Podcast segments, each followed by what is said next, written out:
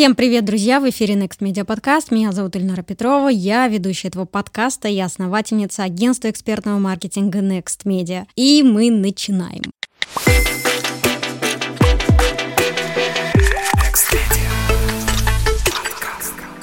За последние десятилетия рекламная индустрия претерпела значительные изменения, и границы между творчеством и коммерцией постепенно размываются, и элементы уличной культуры все чаще проникают в рекламу. Вспомните, буквально 10 лет назад в глазах общественности уличное искусство считалось чем-то маргинальным и воспринималось как акт вандализма. Теперь же, например, стрит-арт – это отличный маркетинговый инструмент, который используют в своих целях такие компании, как, например, Nike, Adidas и многие другие. Итак, Итак, Артем, как по-твоему, с чем это связано? Почему стрит-арт становится частью визуальной коммуникации брендов? Проще говоря, почему вдруг бренды осознали, что стрит-арт это то, что людям по душе? Мне кажется, время пришло.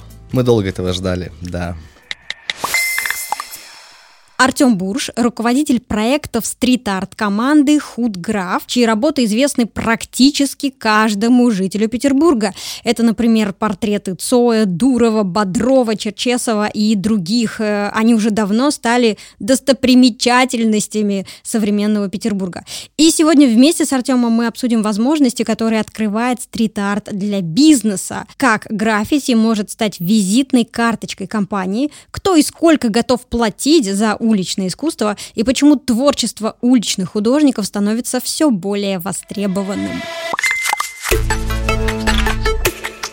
Итак, Артем, здравствуй. И, конечно, сегодняшний выпуск не обойдется без творчества, при этом наш подкаст, он про маркетинг. Поэтому разговор пойдет о том, как стрит-арт можно использовать в качестве маркетингового инструмента и как этот инструмент можно успешно интегрировать в стратегию продвижения. Но давай начнем по порядку. Расскажи, пожалуйста, как появился худграф и что лежало в основе идеи проекта. Да, Эль, привет еще раз. Всем тоже здравствуйте, колокольчики, подписки, все как положено. Только после этого расскажу. Ну, значит, худграф появился в 2013 году. Причиной тому стало мое недопонимание с общественным мнением. То есть, э, почему мы создаем какие-то крутые арт-объекты где-то в гаражном секторе. То есть мне казалось, что мы, талантливые ребята, должны выйти в центр города и показать, что мы можем. К сожалению, такой смелостью не отличались э, соратники, и я возложил на себя ответственность ну и штрафы, и организацию, все сделать в центре Витебского на тот момент.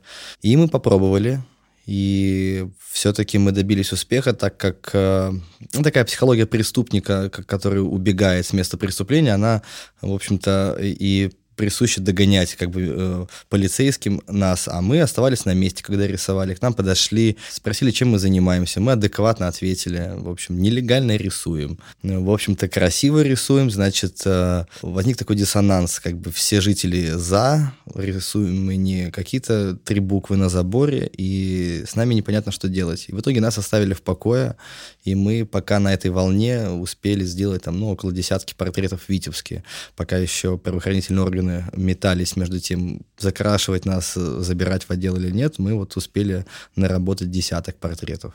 Так все-таки это и стартануло с Витебска. А как потом э, Худграф переехал в Петербург? Слушай, я учился здесь на заочном, и мне казалось, конечно, тесновато в Витебске. Как бы понятно, там город художников, Шагал, там у нас э, такой визитная карточка, скажем так, и города. Но э, с точки зрения даже бизнеса, зарабатывать там на творчестве, людям на то время там молока не за что было купить, а о чем уж говорить про, про граффити. Вот. И я понял, что все-таки надо куда-то ребят вывозить ближе к цивилизации, и это был Питер, потому что я люблю его. При этом сам ты сейчас в Москве. Как видишь, нет в Питере. Хоть я и переехал, да, все равно тянет назад, и проекты сейчас все здесь, и вот даже думаю вернуться назад. Предполагал ли ты, что творческое объединение, созданное для самовыражения, может э, превратиться в успешный, в том числе с коммерческой точки зрения, проект? То есть ты с самого начала закладывал туда вот эту мысль или возможность заработать? Конкретную мысль заработать на творчестве вот так нет. У меня была задача сломать стереотип, то есть, что мы вандалы, что это плохо. Мне нужно было продемонстрировать э, обывателям, как это хорошо. И я, соответственно, думал, что за этим следует следующий этап, Я, честно говоря, не думал, что я дождусь в ближайшее время того, что мы сможем зарабатывать на этом, но вот он очень э, скоро нас настиг. Поэтому, э, да, изначально я думал, что мы либо сломаем это все-таки стереотип здесь, в Витебске, либо в Питере, либо мы все-таки переедем куда-нибудь э, позападней. А граффитисты, они живут на зарплату, на, на гонорары. Как вообще э, устроено их существование? Слушай, ну, как я и говорил раньше, я считаю, что стрит-арт — это вообще одна из самых нищих индустрий э, среди творческих. И, конечно, тут э, кто-то из граффитистов уходит. Вообще правильно говорить граффити-райтер? Ну ладно, граффитист. Граффити-райтер. Ну да. Угу. Уходит либо uh, работать дизайнером, либо в какую-нибудь оформительную студию, и там он получает зарплату, конечно же. Кто-то остается в андеграунде, пытается заниматься бомбингом там, и, в общем, работает где-то на другой работе, и это как хобби оставляет. А есть вот люди такие, как мы, такой третий вариант, где э, пытаемся самовыражаться и свою идею продавать прежде всего. Ну, естественно, и исполнение тут тоже очень влияет, потому что сейчас художников очень много, есть такой колоссальный выбор авторский какие почерк чей тебе больше ближе и так далее. То есть раньше все-таки, так как было очень мало вообще стрит-арта, люди, конечно, бросались на что-нибудь хотя бы. Ну, я имею в виду купить себе либо в ресторан работу, либо домой заказать, либо какие-то корпорации начали в то время использовать как пиар-технологию, соответственно. Вот как раз хотела об этом тебя спросить. Как ты думаешь, с чем связано то, что вместе с рекламой в интернете, на радио э, и другими привычными каналами продвижения, теми же самыми самыми билбордами, объявлениями в газетах. Бренды э, стали обращать внимание на уличное искусство. Что произошло в их сознании? Что-то сломалось? Ну, по правде говоря, вот это только недавно настигло нас в России, это уже давно существует э, на Западе, скажем так, поэтому для меня это не было каким-то удивлением, просто вопрос времени. Ну, а вообще э, ты рисуешь в публичном пространстве это, естественно, э, большой трафик людей. Так как это выполнено в творческой манере, в авторской какой-то художника, то, соответственно, это больше привлекает внимание, чем это баннер с рекламой. И уже от э, примитивных э, способов нанесения рисунка начали прибегать к всяким технологиям, там, интерактивным, э, какие-то квесты придумывать, какое-то взаимодействие с публикой, чтобы это был не просто э, рисунок, а как-то либо народ поучаствовал, либо фотографировался, и это э, все больше наращивает какой-то дополнительные какие-то еще услуги к этой рекламе, то есть и видеопродакшн, и какое-то взаимодействие с блогерами, и это стало таким полноценным форматом для, инструментом для рекламы мне кажется, важно понимать, что стрит-арт — это что-то очень про настоящее. То есть художник должен отдавать себе отчет в том, что его произведение очень временно. Его произведения могут закрасить, э, смыть, заклеить. И это такое послание миру, э, которое, наверное, можно сравнить с перформансом. Оно ориентировано на быстрый результат, э, и тогда возникает вопрос, не отпугивает ли это потенциальных заказчиков, как они к этому относятся? Да, многие часто спрашивают, как долговечна эта работа. Естественно, как мы можем застраховать работу, которая находится на улице. Мы оставляем ее на произвол судьбы, все, когда покидаем стенку. Но, конечно, большие компании, кто занимается давно маркетингом, они прекрасно понимают, что тут повестка вот здесь и сейчас, и то, что через месяц это будет уже не актуально, и все пытаются использовать это как инфоповод. Причем последние тенденции стали таковы, что используют инфоповод как и нарисовали, так и то, что закрашивают. Поэтому тут такой эм, двух зайцев убивают. Но э, более консервативные всякие, и в регионах часто заказчики, конечно, не стремятся, чтобы это сохранить, они ищут тех понятий, чтобы если это красиво, значит, надолго, и, конечно, им тяжело расставаться с э, рисунком, тем более, который был за деньги нарисован. Но, увы, такова реальность. А какая средняя продолжительность жизни? Ну, в среднем Бодров живет уже 6 лет, а самый быстрый, по-моему, два дня у нас прожил. А в чем ты видишь основные преимущества стрит-арта как визуальной коммуникации? Ну, во-первых, очень важно выбор художника, кто будет это исполнять, потому что манеры у всех разные. Кто-то провокационное что-то рисует, а кто-то пытается зашивать такие пасхалки или как-то попытаться в, в долгую ввести э, горожанина к смыслу э, рекламы, то есть нативно так подвести. Мне кажется, есть смысл э, выбирать, естественно, место, где будет нарисован очень важно. То есть не обязательно использовать только э, видные места. Мы все чаще сейчас начинаем рисовать в очень заброшенных и подальше от центра местах для того, чтобы целенаправленно народ туда направлялся. То есть тем самым по пути уже э, какие-то можно оставлять пасхалки или рекламные ходы, чтобы человек, когда такой неплановый туристический маршрут составлял, он проходил через какие-то точки, например. На мой взгляд, что важнее все-таки идея здесь, а не исполнение визуальное, потому что как показывают статистика в Инстаграме по лайкам, то иногда порой маленький стрит-арт гораздо более популярный, чем большая работа какая-то фасадная. Поэтому визуально сейчас очень много технологий, которые дополняют, там, дополненная реальность, AR там используют и пытаются QR-коды довешивать. И это все, опять же, обрастает вот очень мощным визуальным контентом. То есть какой-то интерактив еще там как-то встать, э, чтобы в точку, где можно было сфоткаться. Это все очень сильно влияет на активность, скажем так, возле работы. То есть, ну, чтобы фотографировались или больше в соцсетях ротации были и так далее. В Манеже сейчас идет выставка, я не знаю, ты там был, и там как раз э, очень много экспонатов э, привязаны к дополненной реальности. Для того, чтобы что-то увидеть, тебе нужно открыть приложение, да. и тогда ты увидишь, что, что же на самом деле представляет из себя эта скульптура. И ты в этот момент можешь на ее фоне сфотографироваться. Только при условии, если ты открыл приложение. Ну, естественно, где-то также есть. Ну, многие приложения сейчас так собирают трафик, дабы оживить работу работу, либо там рекламный контент какой-то вставить. То есть это уже начинает приобретать какой-то, да, вот новый уровень. Угу. А ты сам как к этому относишься? Очень положительно, мне нравится. Но нам тяжело как художникам, потому что если ты музыкант, написал хит в 90-е, и ты с этим хитом можешь проездить по России всю жизнь, то у нас одна работа, как бы она тебя не будет всю жизнь кормить. Ты нарисовал ну, работу, и тебе надо рисовать следующую. Она останется на том же месте, дай бог, если проживет три года. Поэтому нам нужно постоянно подтверждать свою деятельность. И тут надо делать мощнее э, каждый раз с работой, и AR этому помогает в том числе. А вот если поисследовать вот этот вопрос э, интереса публики к уличному искусству, к уличному творчеству, с чем э, это связано? Люди видят в этом больше честности, они воспринимают это как какой-то гражданский акт. Что это? Да, я думаю, что как гражданский акт это...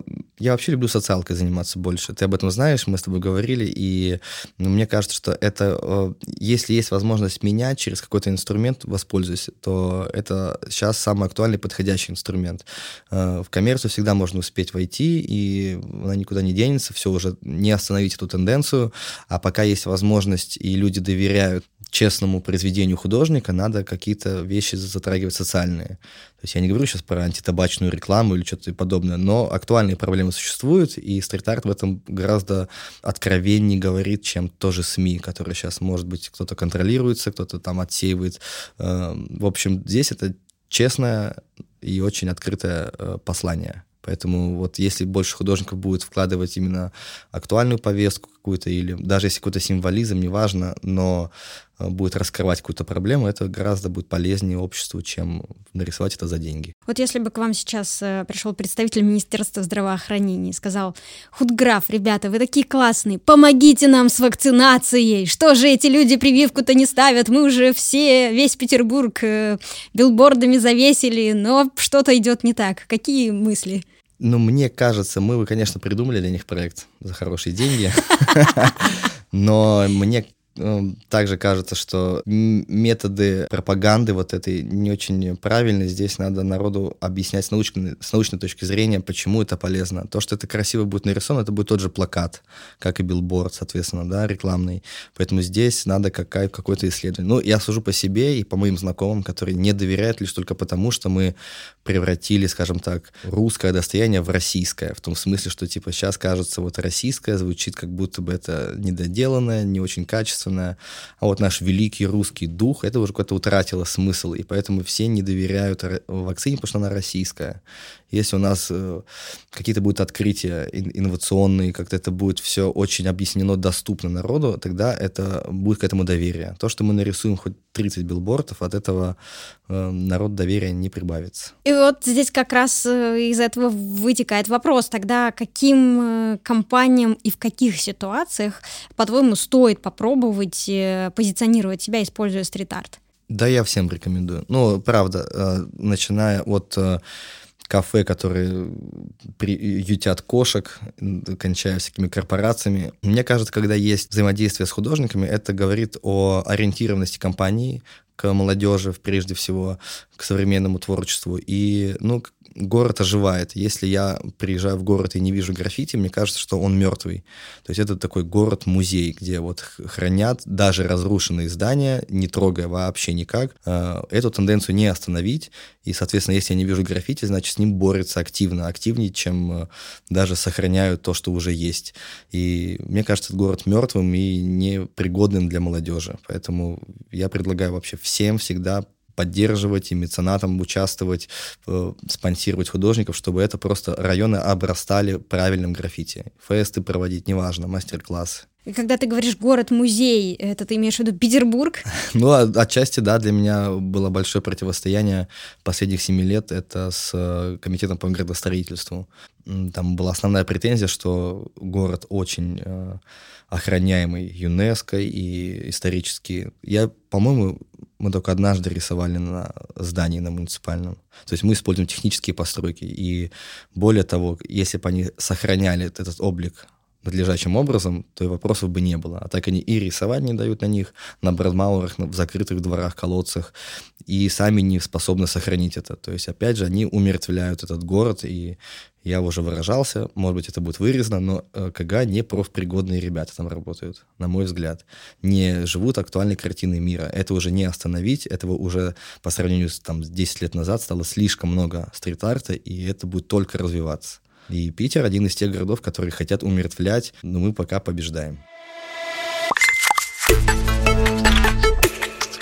Итак, мы поняли, почему круто использовать стрит-арт в рекламных целях. Э, теперь вопрос следующий. Э, можешь ли ты, как опытный продюсер, э, дать какие-то советы, рекомендации, может быть, маркетологам классических бизнесов, которые слушают наш подкаст, в том числе, и задумываются над тем, «Хм, а как же я могу интегрировать этот способ коммуникации в мою стратегию? Ну, я вот э, часто рекомендую всякие делать стрит-арт-квесты. Мне сейчас очень это нравится, когда, казалось бы, компания, которая занимается там углем или деревом, для чего бы им это нужно, но они есть предприятия городообразующие. И вот а, активно заниматься жизнью города, это в том числе проводить какие-то мастер-классы, а, оживлять э, какую-то атмосферу города. То есть это та же социальная задача, которую любая компания может на себя возложить, и она тем самым и улучшит пространство вокруг себя, и покажет тем, что она живет в современных тенденциях. Этого для меня, кажется, инфоповода достаточно, чтобы показать намерение компании не просто деньги зарабатывать, а еще участвовать в жизни города. Ну, при этом мы с тобой уже говорили о том, что не все так просто. Нельзя просто так взять и оставить, нарисовать граффити, где тебе хочется. А, расскажи, как проходит процесс согласования, ну, например, если это коммерческий проект. Никак. У нас, к сожалению, эм, такого даже понятия не существует, как оформление либо стрит-арт. Это все приравнивается к вандализму. Поэтому карает всех строгий ну нет, срок нет, ну штраф точно совершенно. Вот, поэтому э, мы все рисуем нелегально, то есть все наши, вся наша деятельность за 8 лет построена нелегальная, по сути. Ну, я имею в виду на открытых площадках в городе это нелегально нарисовано. Понятно, что внутри э, помещения это можно делать. Э, как у нас согласовывать, непонятно. Сейчас очень э, стали строгие законы в Москве, э, перестали они нельзя брендировать стены, то есть логотипами. Это как и хорошо, так и плохо, потому что надо сейчас чуть более творчески подходить к проекту и так вот нативно объяснять, чей это заказ какой-то видеопродакшн, как-то есть аутентика специальная, которая там вот у Кока-Колы там понятные э, линии и цвета, например, да, то есть использовать, как-то прятать, возможно, бренд, но тем самым как бы пододвигать так нативно э, клиента к тому, чья это реклама. Очень классно сейчас мы начали использовать формат э, планшетов. Например, мы сами строим эти планшеты, и они также вписываются в городскую среду отлично. И мы тем самым не, не рушим ни здания, не портим, и обходим закон тем самым. Поэтому, как вот пленер обычные художники выходят в городе рисовать на холстах, у нас просто холст 3 на 3 метра. Вот и все. Так что то же самое. И это также примерно работает, как и ну, я не знаю, как уличные музыканты возле, пока ты рисуешь, собираются люди. Естественно, если рядом будет стоять баночка какого-нибудь прохладительного напитка, вот тебе и такой продукт плейсмент, скажем так. для компании, как это можно использовать. То есть у нас есть какая-то активность, возле которой собирается народ. Все, у нас есть трафик, трафик получен, а, осталось его как-то нативно направить на компанию, разыграть что-нибудь, возможно, и так далее.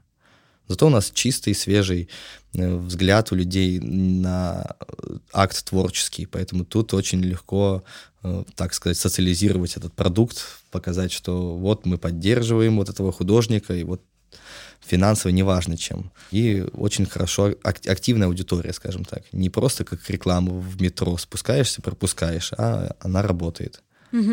Я правильно понимаю, что даже если у компании здание находится в собственности, они все равно не могут... Э... Да, они не могут, если фасад выходит на проезжую часть, они не могут. Если выходит в закрытый двор, то они могут согласовать на самом деле. Ну и опять же, это все очень нерегламентировано, поэтому на усмотрение чиновников получается вот так. Еще мне почему-то представлялось, что стрит-арт это какое-то интересное решение для э, девелоперских компаний. Да, абсолютно точно. И последние вот года три мы все чаще получаем заказы именно от э, таких компаний, которые занимаются застройкой, и они, да, они оживляют этот район. Они строят на отшибе где-то спальник, э, и никак не повлиять на то, чтобы, ну, надо его озеленить, там детские площадки. Ну и в довесок, естественно, они оформляют какие-то трансформаторные подстанции, арки, подъезды, чтобы это уже выглядело так обжито и комфортно глазу, естественно. То есть так это работает, да. Ну и, и часто сейчас начали использовать даже зоны паркинга, так как они вообще, ну, э, трафик большой, там, получается, автомобилей много паркуется, а стены как бы серые абсолютно. И вот уже мы могли замечать в Стокмане, например, начали там брендировать этажи, там, этот Пушкина, этот Другого и так далее. То есть это уже хотя бы приятнее взгляду. Ну и, во-первых, объяснять э, вся вот эта вот навигация на каком-то этаже, ну, где Пушкин нарисован, например. То есть это также удобно. И если переходить непосредственно к разговору об исполнителях и заказчиках, то интересно, как вы выстраиваете эту рабочую коммуникацию по проекту.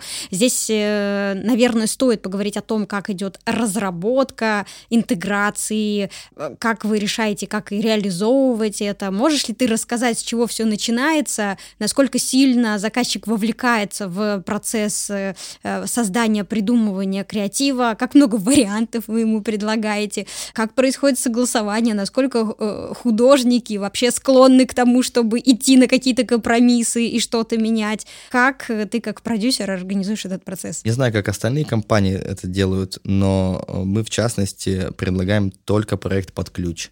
Тем самым я не хотел бы, чтобы вникал заказчик в согласование, в разработку, кто там у меня контрагент, какая логистика у нас, какими красками рисуем. Рисуем мы лучшими красками, которые есть на рынке, это факт. И уже та репутация, которую мы наработали, она говорит за себя. То есть мы уже не хотим эм, чтобы принимал участие заказчик во всех этапах работы, потому что он должен экономить свое время. Он мне говорит, в пятницу в 11 утра я прихожу и вижу готовую работу. Все, на этом э, вся коммуникация закончена. Он получает видеоотчет, если он хочет, э, с процесса, но не, абсолютно никак не влияет. Там нужен доступ к стенке, и все на этом и гонорар, естественно. И как работают остальные, я, честно говоря, не вникал, но сталкивался, когда нас посредники приглашали.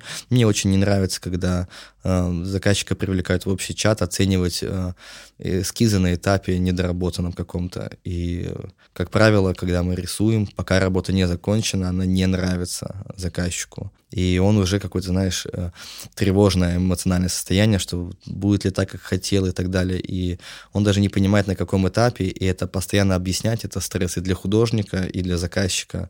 Верить художнику или все-таки поправить его. И поэтому мы делаем под ключ, вот есть дедлайн, все, точка, на этом закончено. И я так бы рекомендовал делать всем, потому что неизбежно вот эти вечные правки и торги вечные, может быть, тут меньше использовал пространство, меньше нарисовал, чем на макете. На макете все визуально, это вот все не выверить. Нельзя выверить 20 квадратных метров, если ты рисуешь какую-то бесформенную э, вещь. Это невозможно. Поэтому тут есть проект, вот дедлайн, есть вот такая сумма. На этом все. Ни цена за квадратный метр, ни какими красками, ни сколько их нужно, ни подъемные вышки, ничего об этом заказчик не знает. Просто под ключ. А эскизы вы согласуете? Мы предлагаем три варианта три варианта концепций, и, соответственно, при выборе концепции предлагаем три варианта эскиза. Там может быть отличаться просто цветовое решение, и все, даже так бывает. Но, как правило, мы останавливаемся на первой или на второй концепции. То есть мы не сразу три выдаем, мы предлагаем первую, не подошла вторая, третья. Вот, и чаще всего мы на первый, второй как бы остаемся. Они, первые мысли самые такие удачные, скажем так. Ну, когда мозговой штурм проходит, мы узнаем, какие задачи у заказчика.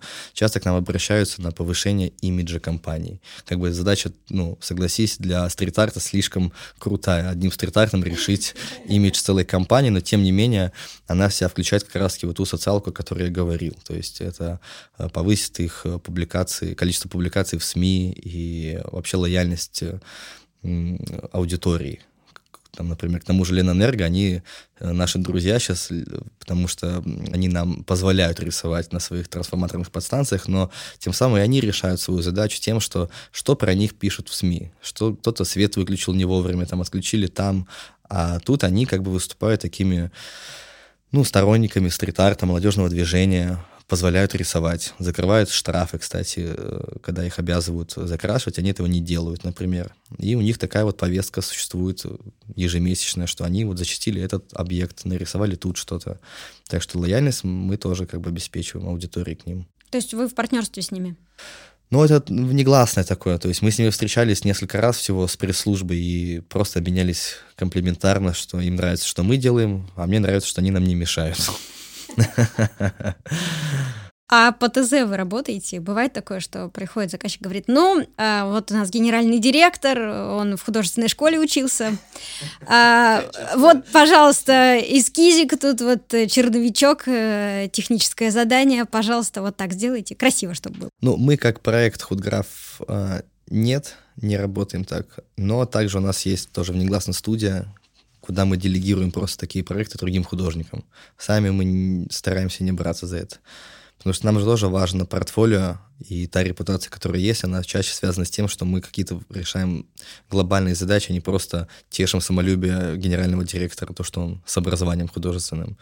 Вот. Всех денег не заработать, а тут можем и художникам помочь другим, и порадовать генерального директора какого-нибудь. Работы вы подписываете все? Да, да, совершенно верно. Подписываем, но в Инстаграме не найти наших коммерческих работ вообще. То есть в нашем аккаунте их нету, только социалка. Не вижу в этом смысла. Я думаю, что тот, кто нами заинтересуется, он получит э, буклет с портфолио лично, с подборкой для него, под его задачи. Ведь кто-то спрашивает э, по качеству исполнения, кто-то спрашивает, какие у вас есть, скажем так, мероприятия стрит-артовые. То есть мы можем делать фестиваль какой-нибудь, мастер-класс, опять же, и мы делаем подборку для него, что мы уже реализовали, и все. И он не видит других коммерческих работ. Во-первых, их очень много, их очень много, и в этом копаться, э, там большая погрешность есть и в качестве, в том смысле, что кто-то заказывал там мастер-класс для детей, и как я могу вот его показать там корпорации, которые... А что, так можно? Ну да.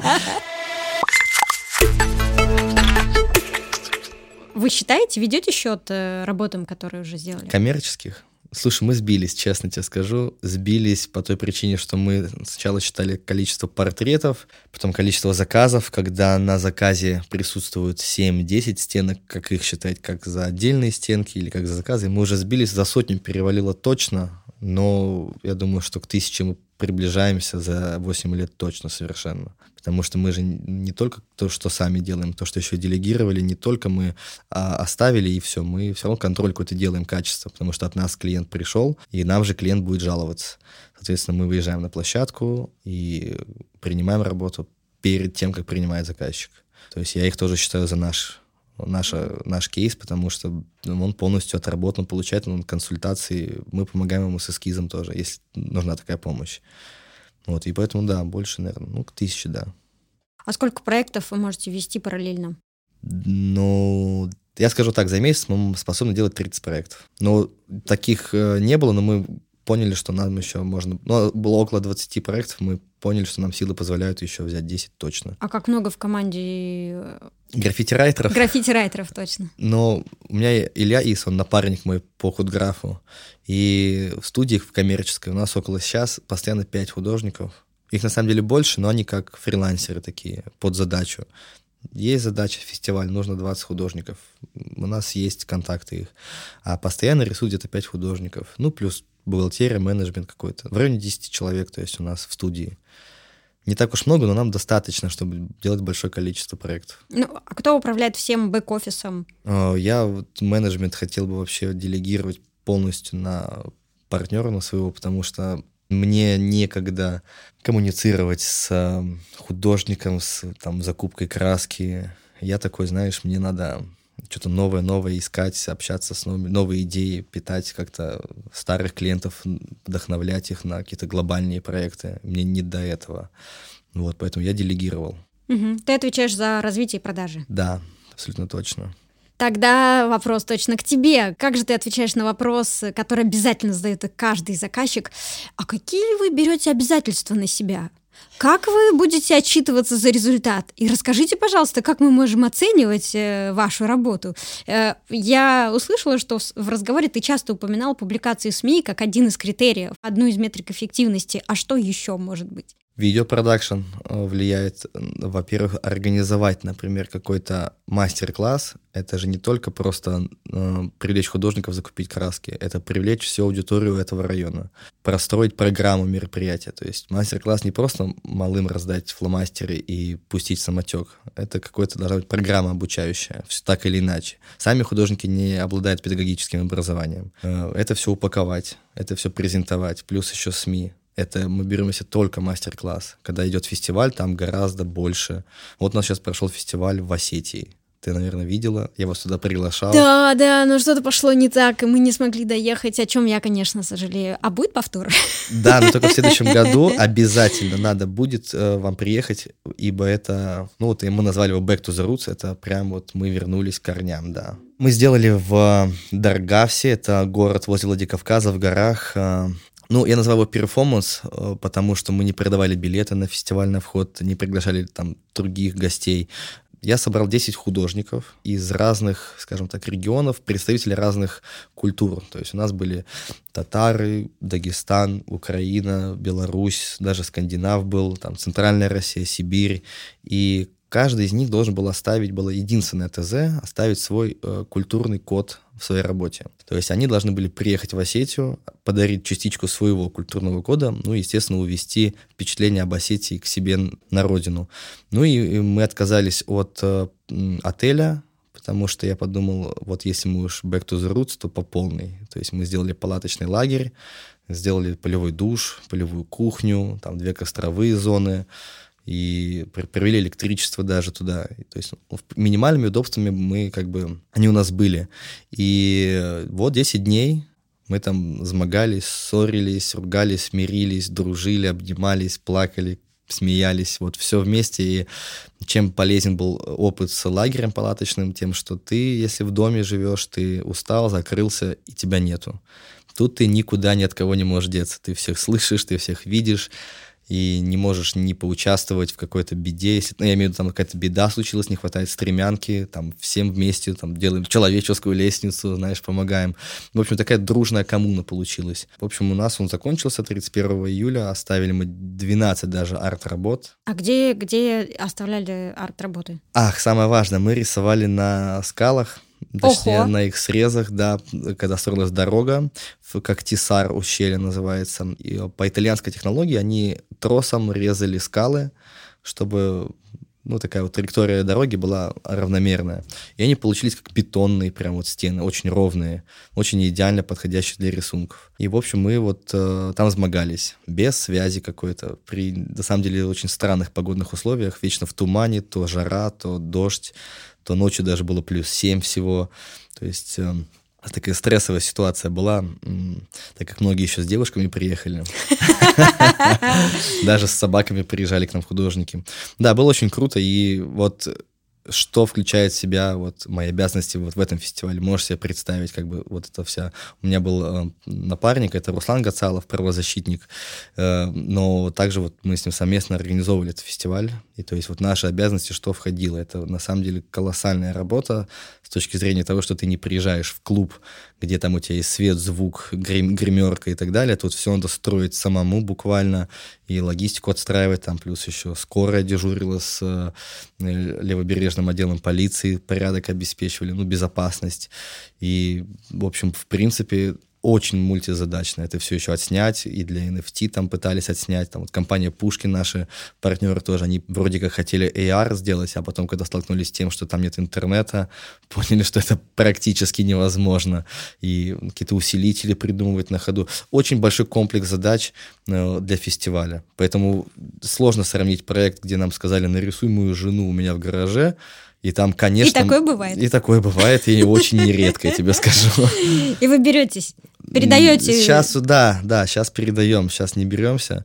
Ну и, в общем, там какие мои задачи? Это принять запрос, показать эскиз, привести Илюху на спот, чтобы он начал рисовать, и увести его туда побыстрее, получить деньги. Ну, вылитая Монолиза, отлично все. Да-да-да, именно так. Поэтому нельзя сравнивать, э, точнее, под одну гребенку все проекты. А вот, э, вот этот фестиваль, это был чей-то заказ? Нет, это я просто как автор идеи выступил Руслану Гацалову с этой идеей, потому что это его родина, и он мне эти места вообще показал. И мы там нарисовали в прошлом году портрет Киры Найтли, и я понимаю, что ну, мы одну стенку заняли, а их тут десяток. То есть них целая галерея такая на участке, там 300 метров дороги, может 400. Очень круто. А есть фотки, да? Да, конечно. Мы добавим тогда в описании к подкасту. Да. Мне кажется, что это то, на что нужно посмотреть. Обязательно. И в следующем году приглашаю всех. Надеюсь, у нас получится в следующем году. Очень круто. И, кстати, звучит так, что это очень хорошая идея проекта для маркетинга территорий. Да, да. Э, ну, прежде всего, Руслан как бы и преследовал задачу повышения какого-то туризма э, и вообще распространения вообще какой-то истории Осетии по России. То есть мы для этого и собирали художников из разных культур, чтобы они э, показать, что Осетия открыта для туристов, и тем самым еще они увезли бы эту информацию с собой э, к себе на родину. В этом плане, да, очень сработало хорошо. Конечно, там были нюансы с тем, что всякие бездельники писали, что мы рисуем на горах, и это святые места нельзя. Да, но от, э, для меня, для авторитетных осетин, они мне заверили, что все нормально, это бездельники, такое было.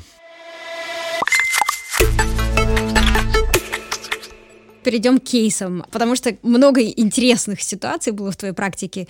Я, например, не могу обойти тему про Dogg, с которым у тебя лично состоялась встреча, и это после того, как в Витебске ты сделал десятки его портретов. Э, звучит так, что это отличный пример такого вирусного маркетинга. И многим людям из бизнеса было бы интересно взять это, например, на вооружение, подумать о том, как это может работать. Как ты думаешь, такое возможно повторить? Это вообще э, повторимый спецэффект? И здесь я не только про встречу с кумиром, а про такой эффект вовлеченности.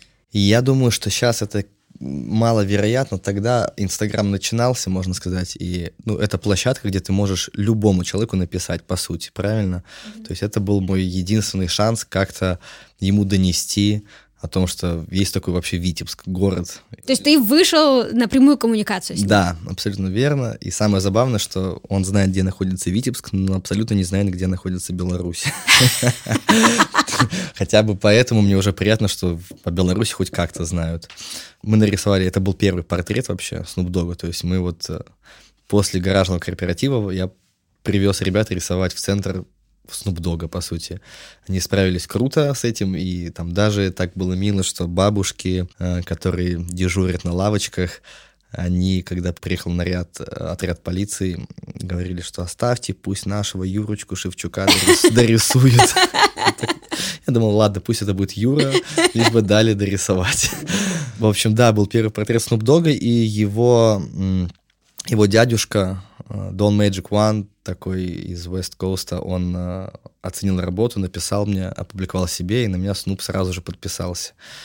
Я думаю, ну, что теперь делать с ним? То есть надо как-то работать с ним, то есть э, сказать ему, что у него музло отлично, я, он и так это знает, то есть надо что-то сделать с ним. И сначала у нас было такое, такое общение в стиле, мы начинаем рисовать что-то, я ему фотографирую пол портрета, и спрашиваю у него, guess who, who is next? И он такой, о, это же Боб Марли следующий. Ну, и, в общем, мы как-то так вот пообменивали сообщениями, и он мне присылает буквально там через 3-4 портрета предложение о том, чтобы, йоу, чувак, давай напишем ему менеджеру, давай мы сделаем э, шматья, короче, мне. И я такой, вау, круто, давай. И вот я сделал ему... Мы делали, на самом деле, много принтов. То есть ребята мои, кто э, рисовал Snoop Dogg, они делали другие принты. Я думаю, ну, я должен сделать что-то сам. То есть я взял просто нашу белорусскую вышиванку, ну, и поместил, получается, на футболке, на портфель, на портфель да. И назвал, думаю, как назвать коллекцию? Ну, назвал ее «Снуп любит Беларусь». Типа, ну, «Снуп loves Беларусь». Но это, в принципе, и сработало, что, типа, он ни разу не был в Беларуси, но почему он ее любит, и много кто писал, и The Guardian писал, Washington Post, типа, почему Snoop Dogg любит Беларусь, непонятно. Посвятил он коллекцию целую футболок Беларуси, получается. Да, ну мы с ним поугорали над этим, да. Ну и через два года мы с ним встретились в Батуми на фестивале джазовом, да. Ну и потом уже в Лос-Анджелес я прилетал там к его ребятам. Э, ну вот странное совпадение тогда, что я не ожидал, что будет такой фидбэк от него. Но сейчас это маловероятно, потому что сейчас слишком много спама, и это уже все прочекали, что так можно делать, и никто не реагирует. Раньше это было такое окутано каким-то тайной такой это такое маленькое чудо, знаешь, что ты достучался до мировой звезды буквально там за один клик. Ну, друзья, две хорошие новости. Первая новость. Э, Snoop Dogg любит Беларусь. Да, это хорошая новость.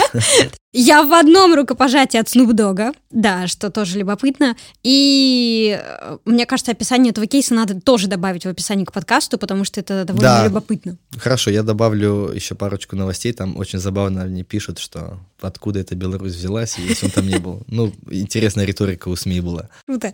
Еще один кейс. Э, э, хочу тебе сказать, что мы мониторили упоминания худграфа, когда готовились к записи выпуска. И, ну, не все коллеги по цеху как-то одинаково позитивно отзываются э, и относятся к тому, что вы делаете, в том числе к тому, что вы коммерчески успешны и коммерчески активны. Например, один из ваших проектов — это портрет э, в фирменной стилистике худграф, который сопровождается надписью «Довлатов» в онлайн-кинотеатре «Ока». Да-да-да, был такой. Вот он вызвал э, самую разную реакцию среди коллег, художников. Как ты сам к этому относишься и какой эффект, по-твоему, имела эта реклама? Мы продали авторский стиль свой, мы портретисты. Что нам еще было продавать? Во-первых, это нету в нашем инстаграме, то есть это не социалка. То есть все знают, что мы не публикуем эти работы. То, что ее путают с социалкой, но э, ну, там нарисован Довлатов. Мы не нарисовали там э, лицо компании куриных крылышек, будем называть, например, да, где очевидно. Это фильм про него, Э, мы посчитали, что ничего такого зашкварного нет рисовать Довлатова для фильма Довлатов, ну, ничего страшного. А как относились коллеги по цеху, мне, честно говоря, все равно, потому что эти же коллеги по цеху э, с нас э, слизывали некоторые проекты, и я это знаю, и они это знают, и, я имею в виду коммерчески успешные формы, как можно интегрироваться в рекламу. Я не знаю, мне, в общем-то, не очень интересно, что они думают. Мне интересно двигаться дальше, и если есть какие-то союзники, работать с ними. По поводу успешности, э, я думаю, что он так и сработал на том, скажем так, пике узнаваемости наших работ в Питере появился вот такой вот коммерческий кейс, и он также сработал, как и остальные, потому что, в принципе, э, сразу была опубликована куча статей, что вот мы нарисовали, хотя мы не подписывали, что это мы. Агентство такое рекламное, как Декабрист, это вот мой знакомый, в принципе, был инициатором этого проекта.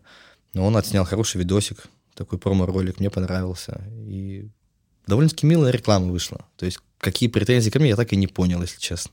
Ну, ты, может быть, знаешь. Ну, ты знаешь, я как человек, который регулярно сталкивается с э, хейтом относительно того, как можно продавать э, знания в формате онлайн-курсов, как можно запускать онлайн-курс по созданию подкастов. Ты кто такая вообще, чтобы это делать?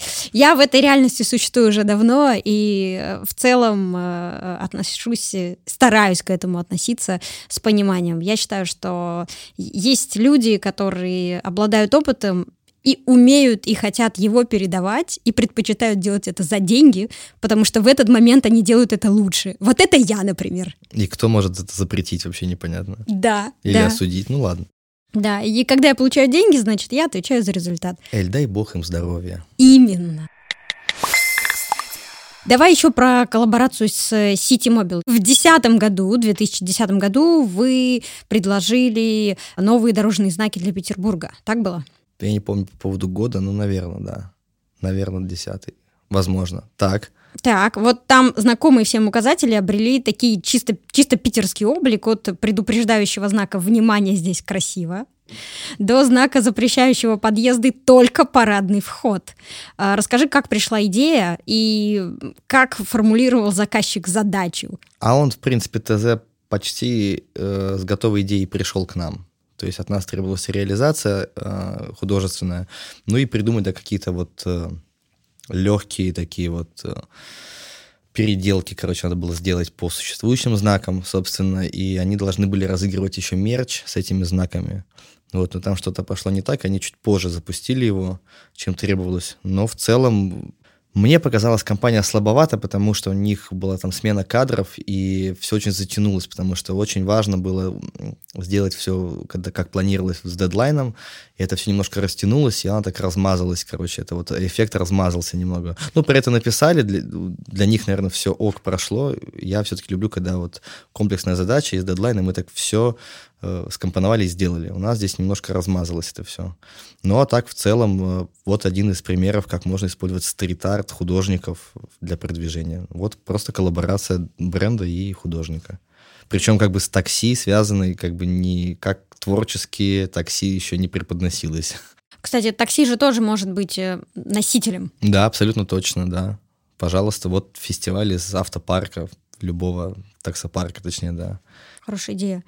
И возвращаясь к такой важной социальной миссии уличного искусства, ты говорил о том, что э, вы для себя эту миссию осознаете.